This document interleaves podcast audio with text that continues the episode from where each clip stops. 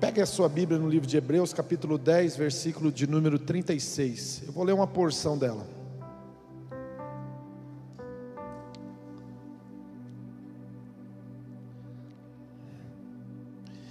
Diz assim: Por que necessitais de paciência para que, depois de haver feito a vontade de Deus, possais alcançar a promessa? Porque ainda por um pouquinho de tempo o que há de vir virá e não tardará.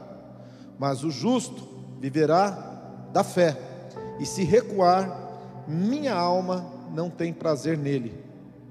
Nós, porém, não somos daquele que se retiram para a perdição, mas daqueles que creem para a conservação da alma. Diga comigo assim: porque necessitais de paciência, para que, depois de haver feito a vontade de Deus, todo mundo, vamos lá, depois, todo mundo, vamos lá, depois de haver feito a vontade de Deus, possais alcançar a promessa. Eu vou orar, Pai, eis aqui a tua palavra. Ela por si só ela já se explica. Ela por si só ela já comunica, ela já traz a revelação. E nessa noite, Pai, eu sei que o Senhor quer falar com pessoas. Eu sei que o Senhor quer fortalecer corações. O Senhor quer dar pessoas que estavam enfraquecendo, desmotivadas, motivo para permanecer firme, para lutar, para perseverar. No nome de Jesus nós oramos e no nome de Jesus nós agradecemos. Quem crê, diga amém. Imagina esse texto em um momento em que você está aguardando as coisas se completarem na sua vida. Eu me lembro nesse tempo, você começa a esperar Outro dia, domingo de manhã, inclusive, eu disse que não é você que está buscando a bênção, mas é a bênção que está esperando você estar pronto no domingo de manhã. Eu me lembro que algumas situações comunicavam, indicavam que estava praticamente certo de que eu já estava apto para tomar posse receber a, a bênção de Deus. E aí passa um mês e não, não acontece, passa dois meses e não acontece. E aí eu comecei a questionar onde que eu estou errando, onde que está o meu pecado, o que que eu fiz, o que que eu deixei de fazer. E Deus ele trouxe essa palavra no meu coração e naquele momento caiu como que se fosse um bálsamo, um refrigério, trouxe alegria, trouxe descanso, trouxe força para permanecer, para perseverar, para continuar. Que ele disse exatamente isto. Jaqueline, não tem nada de errado com você. Não tem nada de errado em você estar na minha presença, me buscando, é, confiando e fazendo é, segundo a minha vontade. O que você tem que entender é que entre o tempo da promessa e de receber ou tomar posse da promessa, você vai estar sendo literalmente preparado. E quando eu li necessitais de paciência, para que depois de haver feito tudo, permaneça firme, a fim de que alcance a promessa. Na minha mente veio um texto que maioria de vocês conhece, que é a história de um homem chamado José do Egito. José do Egito, ele saiu vendido como escravo da casa do seu pai, né, pelos seus irmãos, trabalhou e fez com que a casa de Potifar prosperasse, crescesse. Ele foi caluniado pela mulher de Potifar, foi jogado na masmorra de Faraó. Na masmorra de Faraó, na prisão de Faraó, ele continuou dando seus bons frutos. A Bíblia diz que nunca o Faraó tinha gastado tão pouco e o carcereiro prosperado tanto quanto no momento em que José entrou na prisão. E lá na prisão, quando ele estava apareceram dois homens importantes que foram colocados lá. Um era um copeiro do, do, do, faraó e o outro era o padeiro do faraó. E dois homens ilustres, né, da casa real, casa de faraó, estavam lá. E os dois tiveram sonhos. O padeiro ele teve um sonho que ele tinha três cestos sobre a cabeça e tinha todas as delícias que Faraó gostava, e as aves dos céus vinham e comiam e bicavam aqueles pães. O segundo homem, o copeiro, ele disse que ele tinha na mão dele o copo de Faraó e de um ramo da videira saía três cachos de uva e ele espremia aqueles cachos de uvas e enchia o copo de Faraó de vinho e dava para ele beber. E José disse assim: Olha, o padeiro, os três cestos na sua cabeça são três dias. Dentro de três dias, Faraó levantará a sua cabeça e pendurará ela no madeiro, e você vai morrer. E falou para o copeiro: Copeiro, o teu sonho também, esse ramo que sai com três cachos, também são três dias. Dentro de três dias, Faraó vai restituir você e você vai voltar a estar com o copo de Faraó novamente e vai servi-lo. E depois que ele termina de dar a interpretação do sonho, tanto do padeiro quanto do copeiro, ele fala para o copeiro assim: Por favor, eu estou preso aqui injustamente, e se você puder, me ajude falando para o faraó a respeito de mim. Fale para ele que eu estou preso injustamente aqui, vê se ele pode fazer algo por mim. E a Bíblia diz que durante dois anos, diga comigo, dois anos, o copeiro não se lembrou de José. Imagina você pegar Hebreus 10, 36, depois de haver feito tudo, permaneça firme a fim de que alcance a promessa. Imagine José esperando dois anos para que um dia aquele copeiro lembrasse dele. Mas sabe, vamos colocar, eu vou colocar de uma forma assim que fica didaticamente falando, fácil de interpretação de você entender.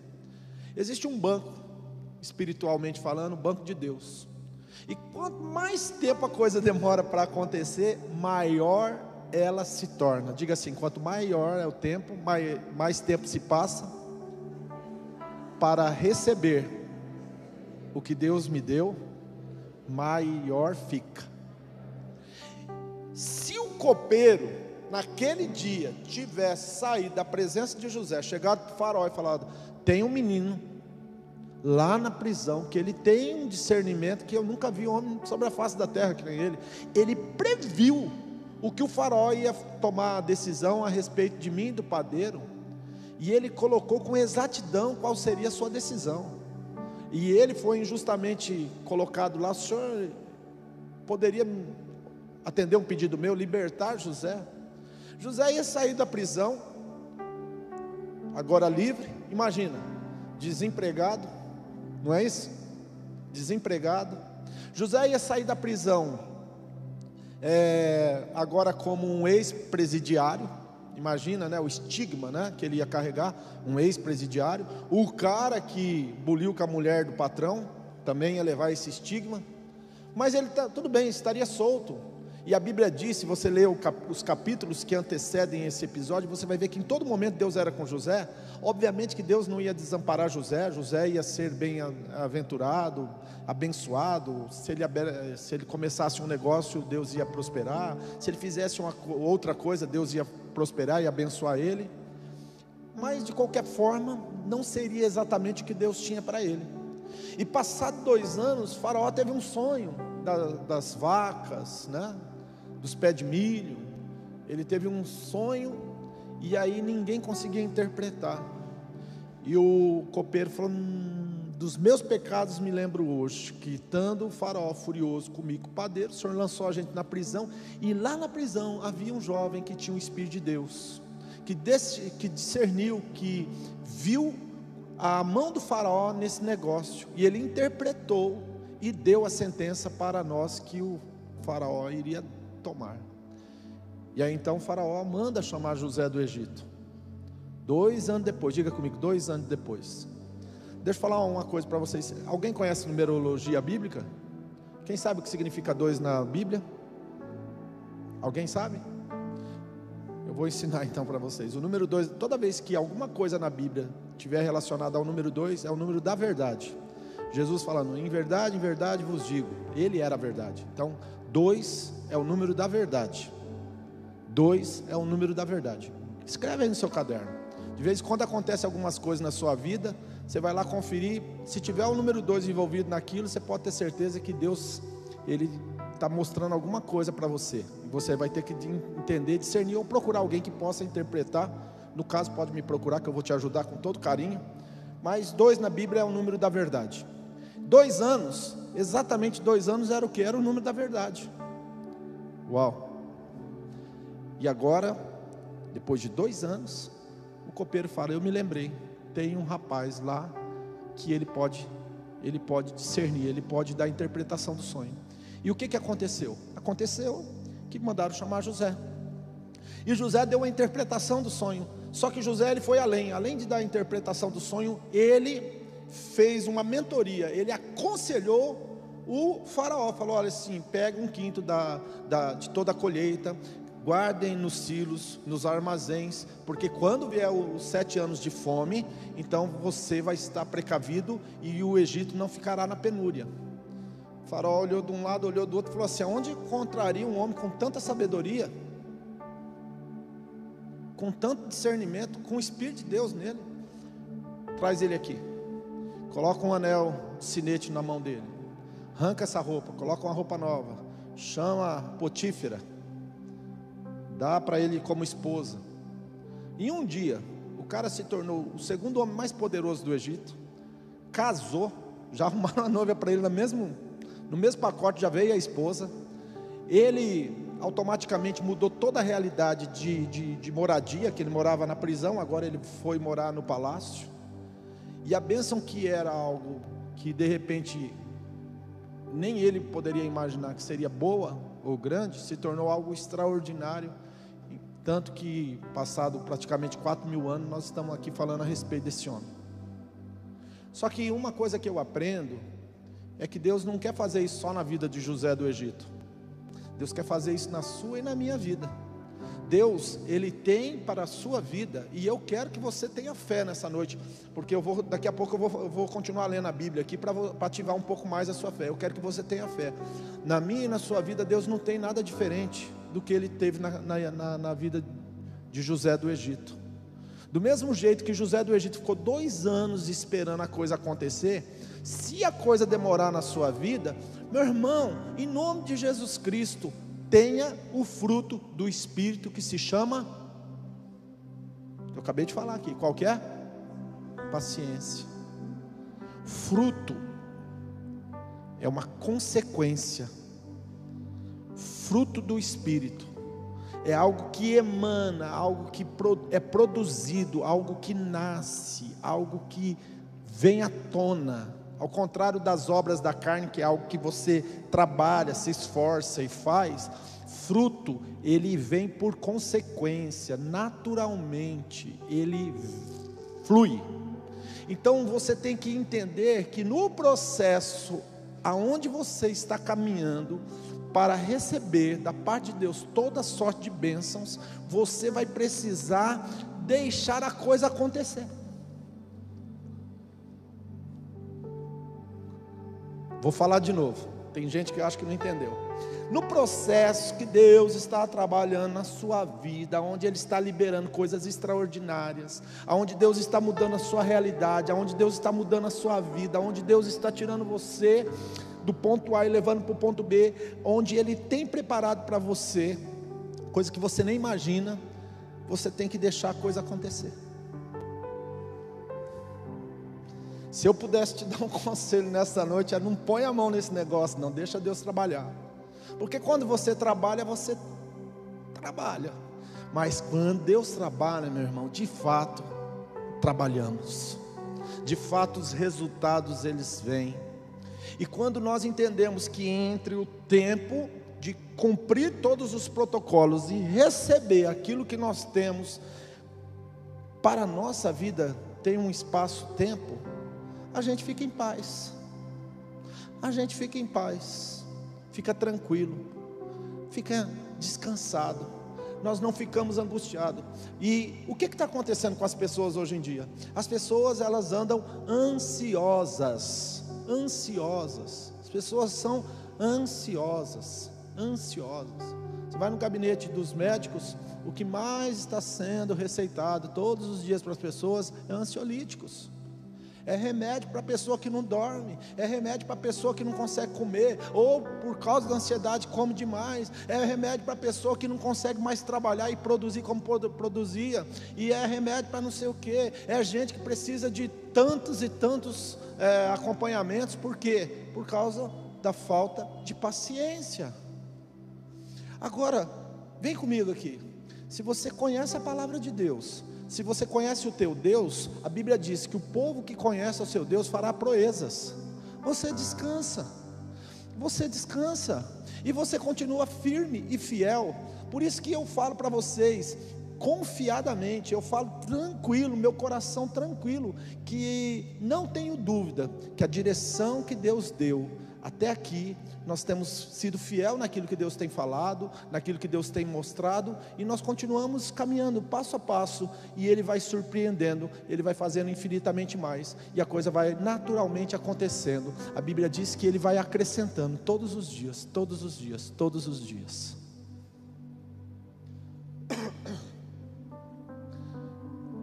Qual é a parte que cabe a mim? A Bíblia diz assim: porque o meu justo viverá pela fé. E se ele recuar, minha alma não tem prazer nele. Então, meu amado, você tem que ter fé para fazer o que Deus te mandou, mas você tem que ter fé para esperar também o que Deus te prometeu. Quem entendeu, diga amém. Eu não entendi nada, mas estou falando, estou brincando. Você tem que ter fé para fazer o que Deus te mandou, mas você tem que ter fé também para esperar Deus cumprir aquilo que Ele te prometeu.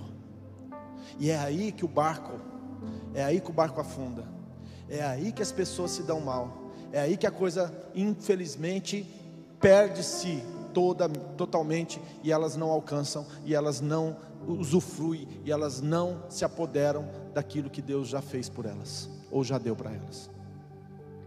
Você tem que ter fé para esperar também. E eu acredito que a maior fé não é, não é quando Deus manda você fazer as coisas. A fé, eu, eu entendo que a fé, ela é ativa, ela é proativa. Mas eu acredito também que a fé, em determinados momentos, ela é estática. A fé, ela é estática. Permanecer firme, perseverar, é você estar, estaticamente falando, parado. Aguardando, dependendo, esperando. Quem está pronto para isso? Hã? Quem está pronto para isso? Quem que está pronto para isso?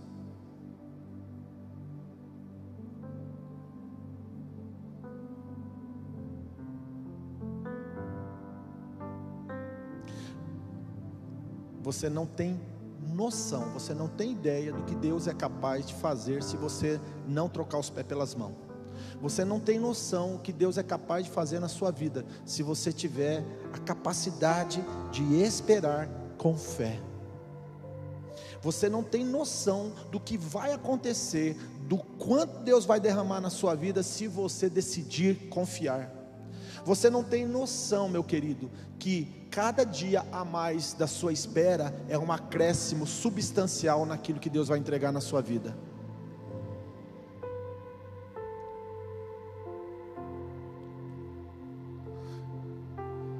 Diz que Hebreus foi escrito por Tiago, e eu concordo com isso. Outros dizem que é Paulo, mas pela linguagem eu não acredito muito não.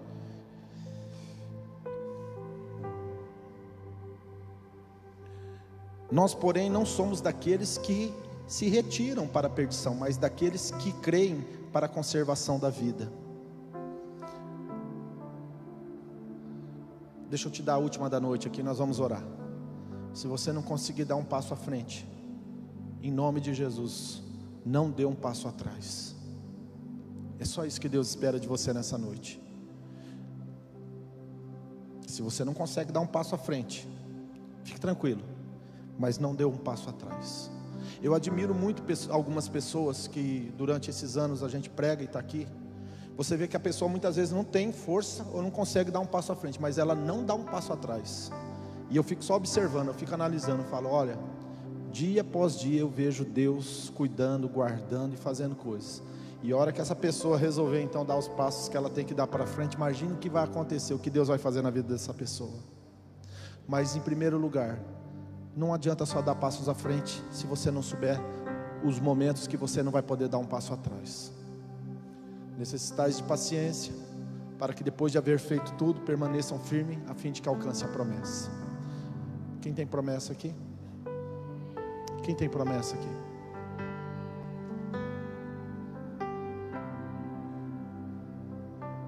Começou o voto, tenha paciência, faça o voto completo. Não deu certo? Ah, não é que não deu certo, foi um investimento. Comece uma nova campanha, um novo voto com Deus. Continue firme, permaneça firme, não desista. Fez mais uma, não deu certo, faça a terceira.